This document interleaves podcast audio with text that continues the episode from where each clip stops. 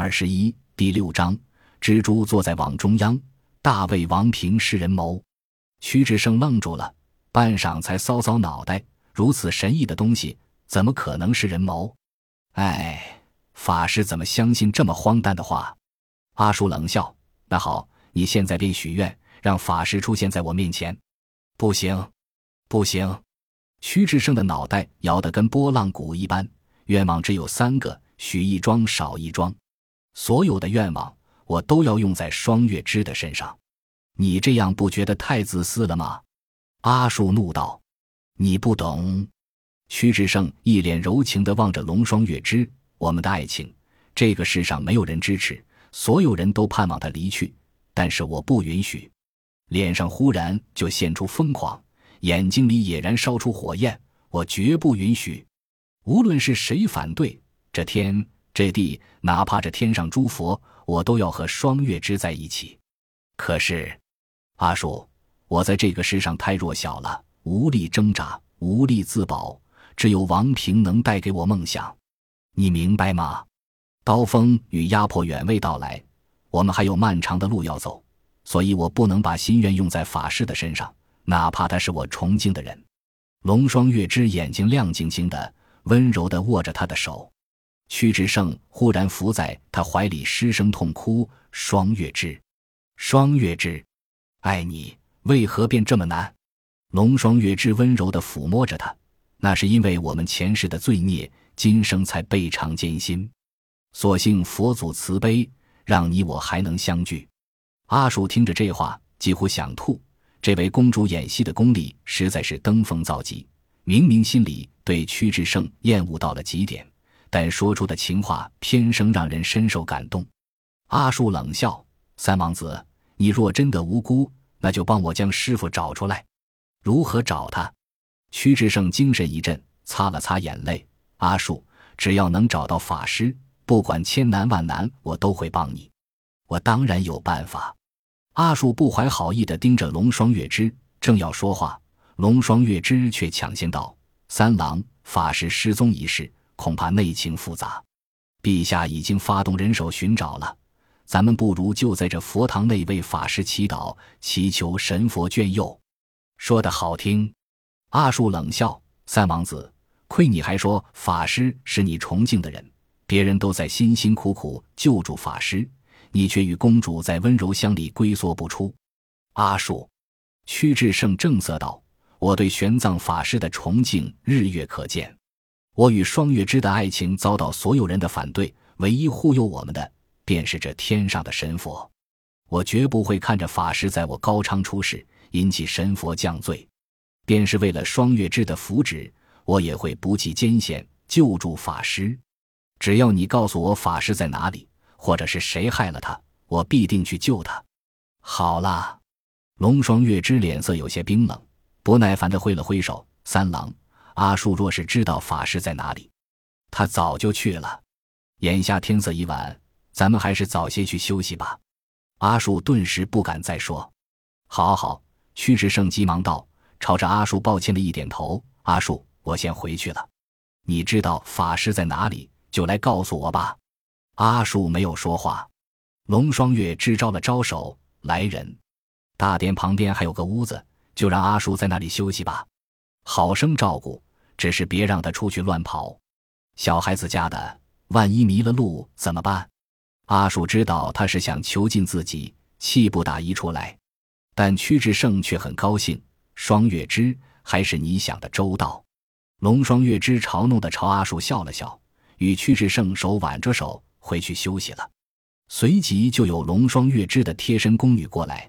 带着阿树去了旁边的屋子，这间房子是宫下人所居，有床有榻。宫女将阿树推进去之后，还端来了清水食物，点上了油灯，然后将门一锁，就不再理会他了。阿树烦恼无比，却丝毫没有办法。在龙双月枝的面前，他有一种强烈的挫败感。明知他的计谋，偏偏束手无策。纵然阿树小小年纪，想起来也有一种被耳光打在脸上的羞辱感。他也知道，龙双月之唯一的破绽就是屈志胜。只要屈志胜不再相信他，将他赶出王宫，他整个阴谋就无法实施。原本阿术的想法是想将屈志胜骗出王宫，私下劝说。然而他绝望了，便是用脚底板想，也知道这无异于痴人说梦。瞧屈志胜的样子，哪怕龙双月之让他杀了自己老爹谋反，他都干得出来。夜已经深了，大殿内万籁俱寂，听不到一丝声响。阿树坐在榻上，凝视着孤灯，想起自己的家乡和那个从小到大并未见过几面的父亲，禁不住泪水奔流。不知过了多久。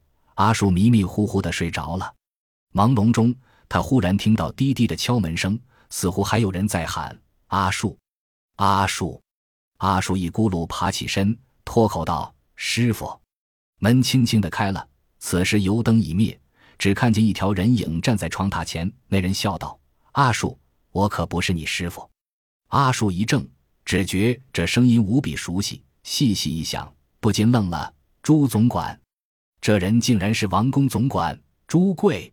朱贵拿出火折子，点亮了油灯，一张遍布皱纹的悲苦面孔出现在了阿树面前。他沉默地看着阿树，似乎踌躇不定。阿树不知他的来意，也沉默地望着他。阿树，朱贵忽然道：“若是我知道法师的下落，你敢不敢去将他救出来？”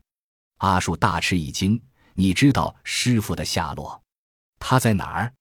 朱贵却不答，淡淡地道：“稍等片刻，你还需要有一人陪伴。”阿树有些纳闷，心急如焚，却只好等着。过了不多久，就听见大殿里传来脚步声和一阵呵欠声，一人慢腾腾地走了进来，却是屈志胜。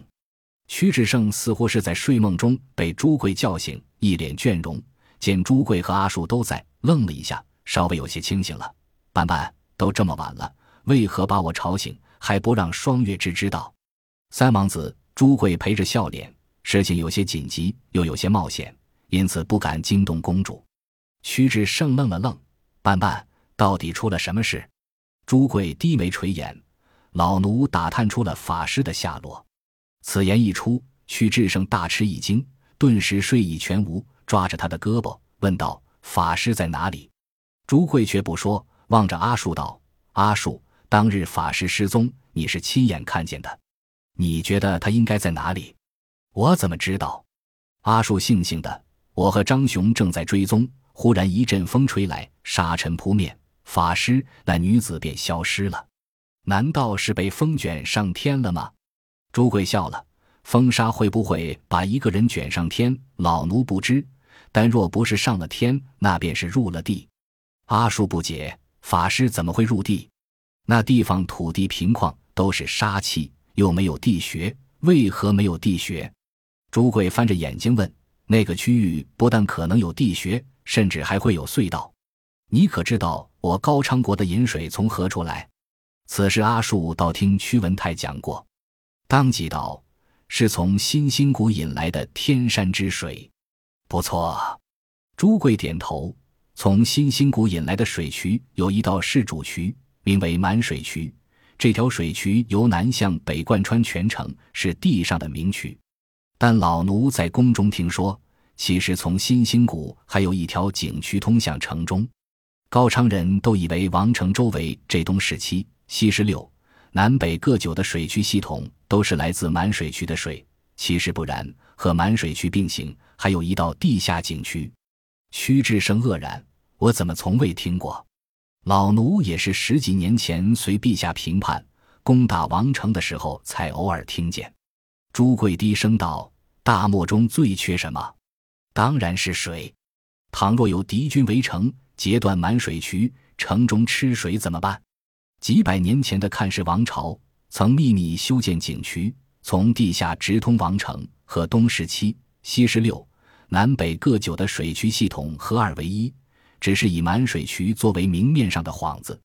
这条井渠可以说是高昌国最大的机密，因此老奴也不得预闻。井渠在修建时，每隔一段必须凿一条竖井直通地面。这条井渠既然是机密，那么这些竖井也必定设计巧妙，寻常不易被人发现。屈志胜已经明白了，眸子里闪耀着光彩。班班，你的意思是说？倘若有人故意把玄奘法师引到树井边，突然打开机关，让他直坠下去。三王子英明。朱贵点头，恐怕这就是法师平地消失的真相。